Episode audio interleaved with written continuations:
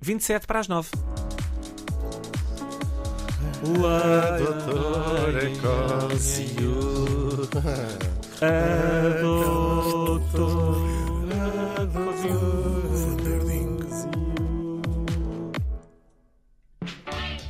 yes, wait a wait. Isto é awesome. Vamos lá a isto. Neste dia, em 1827, morria em Dishingen, no seu próprio castelo. Vocês já uma vez morreram no vosso próprio castelo? Isso Pois sim. não. Quais são as probabilidades de virem a fazer? Zero.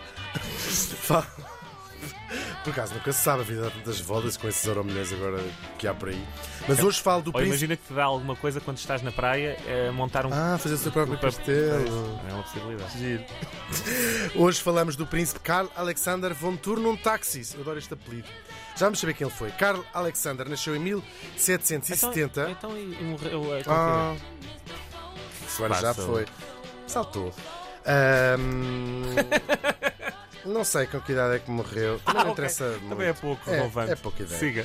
Ah, ele nasceu em Mas tão novo, tão 1770. novo, tão Ora, novo. 30, 27, 57 anos. Tão novo. É verdade, com 57 anos, tão novo. Ah, portanto, ele nasceu em 1770 em Regensburg. Nesta família, os vão turnum táxis, ou turnitaxis em português, ou em italiano, onde eles são originais, Della Torre Tasso. Isto é que é um apelido. É verdade, caraças. Della Torre Tasso. Estendem assim a mão. Já lhe dei o meu cartão. Quem são esta gente? Olha, vamos fazer um bocadinho de história da Alemanha, que vocês já sabem. Isto é sempre encher. Estamos em que, em que, em que época? Aqui neste caso em particular, estamos no, no século XVIII, a, a mudar para o século XIX, que quando tipo ele de período viveu. era esse? Era um período muito conturbado Ah. da história da Alemanha. Aliás, tão conturbado, isto é uma das famílias principescas, portanto, eram príncipes, Uhum. ah, em que estava dividido o Império Alemão. Ao contrário de outros, de outros países, vou dar o exemplo da Inglaterra, de França, de Espanha ou até de Portugal, tinham um rei que controlava todo o seu território. A Alemanha, como nós a conhecemos hoje, só existe em boa verdade desde 1918, com o fim, e depois de ter perdido, a Primeira Guerra Mundial. Antes disso, e durante os mil anos anteriores, era de facto um império, cujo nome completo era Sacro Império Romano-Germânico. Aproveitando ali o fim do Império Romano, fizeram como se fosse ali na, na parte germânica, na parte. ah, um bocadinho leste, não é? Da, da, da- Europa, a terem feito este Sacro Império Romano-Germânico. Era este também o título do seu imperador. E durante estes mil anos tinham uma língua comum, falavam línguas germânicas ou de alemão, para simplificar, mas não tinham uma noção de unidade nacional. Aliás, nem eles nem ninguém. Esta é uma invenção do século XIX, esta ideia de uma nação, uma história comum, é uma coisa muito recente. Recente, Portanto, e este império estava dividido em muitas dezenas de reinos, uns maiores, outros mais pequenos, uns mais importantes, outros menos importantes, e cada um tinha a sua correspondente família real. Aqui real no sentido lato. Ora, havia reinos que tinham de facto reis, depois havia principados que tinham príncipes, ducados que tinham duques ou condados que tinham condes, isto também estou a dizer pela ordem de importância, da mais importante para a menos. Os reinos maiores ahm, eh, correspondem mais ou menos hoje aos Estados alemães, a Bundesland. Portanto, mantiveram ali os nomes, alguns juntaram-se ahm, e, e continuam bastante independentes hoje. Cada destes Bundesland tem o seu próprio eh, governo, o seu próprio parlamento ah, e depois é que tem o governo federal, como os Estados Unidos também. Ahm, e o resto, antes de 1918, estava pulverizado em pequeninos reinozinhos, em pequeninas coisas. Eram Cada um com a sua quintinha, centenas. não é? Sim, sim, Sim, sim, uns, grandes, outros mais pequenos. Ora, os reinos que tinham esse direito, chamados reinos eleitores, elegiam entre si, entre estas famílias, o imperador e era um cargo para o resto da vida, era vitalício. Agora, desde o século XV, portanto 1440 mais ou menos, esta eleição era uma fantochada, porque o eleito era sempre o mesmo, o chefe da família mais poderosa delas todas, os Habsburgo, cujo território original era a Áustria, que também fazia parte desta palhaçada.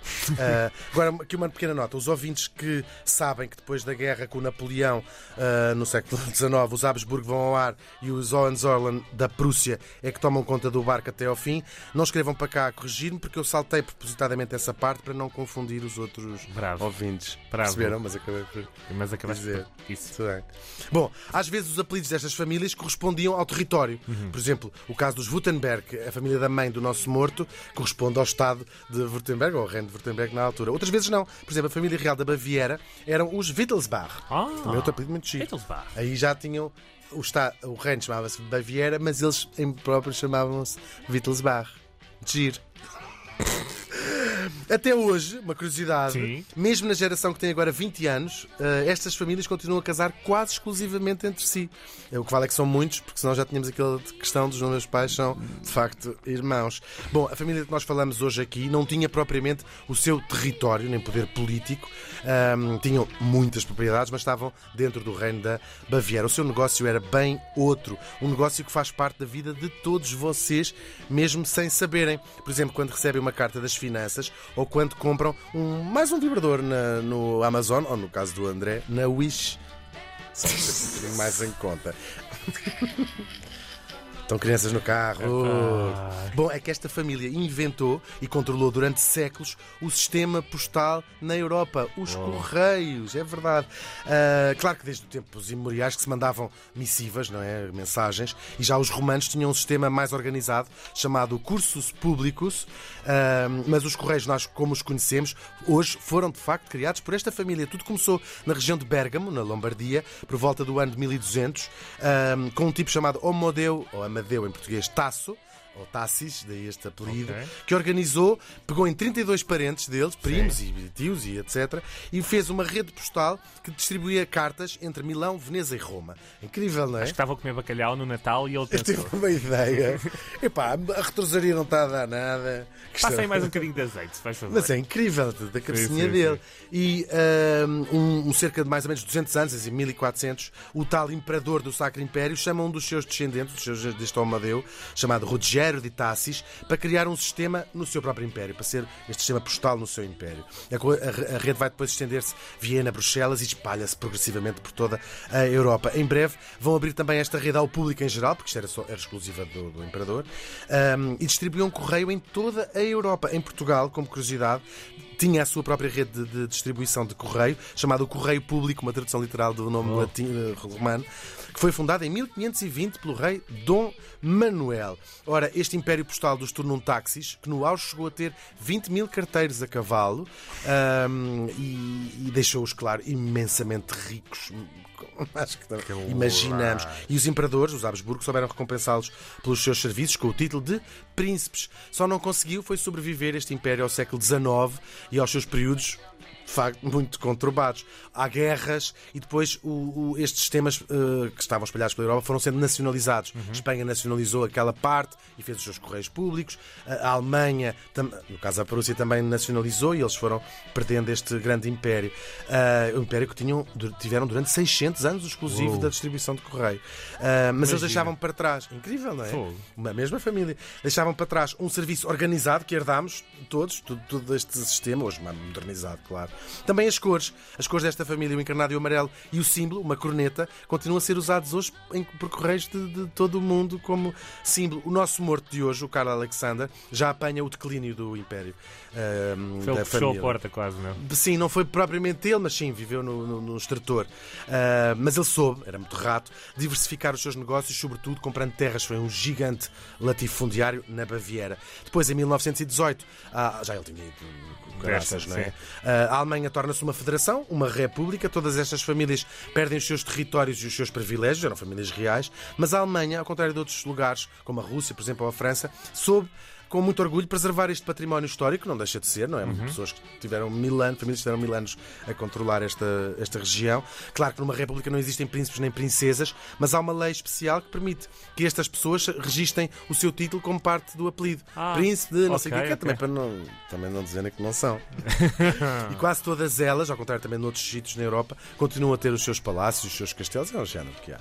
É melhor. de- quer dizer, a gente não quer o antigo príncipe não sei o quê não, para não ter dois em Berlim. Eu não quero. Só que ao contrário da maior parte delas, que hoje pouco mais têm do que isso, ou seja, um título no bilhete de identidade e um vago castelo, não sei Imagina o onde. que é teres no, no cartão uh, multibanco, como cá existe o doutor ou. Sim, sim, sim. Eles têm, sim, sim, sim, é exatamente assim. É. Não leva aquela vírgulazinha, mas Sim, tem sim. Prince, de- foi um acordo que, que, Muito bom. que houve na Alemanha. Ahm, os outros, de facto, só têm lá o título no bilhete de identidade. Os tornam táxis por causa dos negócios que tiveram e também dos belíssimos bons investimentos do nosso morto de hoje. Continuam a ser verdadeiramente ricos, na verdade. São uma das maiores fortunas europeias até hoje. O membro mais famoso da atualidade é uma senhora chamada Glória Turnum Taxis, quem arranjava o cabelo uh, há umas décadas já, uh, via a cara dela todas as semanas nas revistas. Foi de facto a rainha do jet set internacional e por volta dos anos 80 uh, usava o cabelo verde, procurando na net. E as tiaras ao contrário, era assim uma tipo, uns ursos de peluche agarrados às joias. Era, era um jet. Já se deve ter esquecido desse tempo. Hoje é uma vaca reacionária. Já levaste o recado se nos estás a ouvir. É, é pena, fico com pena que estas figuras são tão engraçadas e depois Sim. de repente dão-lhes assim umas coisas e são contra tudo. Fritam. Frita um bocadinho. O atual príncipe chama-se Alberto, tem 29 anos, é filho dela, uh, descende desta linhagem quase milenar e desse tipo, o Homo Deutaço, que antes dos e-mails, dos telefones, dos Skypes, dos Zooms, tornou no século XIII o mundo mais global, não é? Nestes séculos todos, uh, quantas cartas de amor, quantas notícias boas e más, nascimentos, mortes, quantos segredos de Estado, não é? quantas declarações de guerra e depois também de paz, quantos bocados da vida de toda a gente terá sido entregue por esta família. O Carl Alexander von Turnum Taxis morreu faz hoje 195 anos.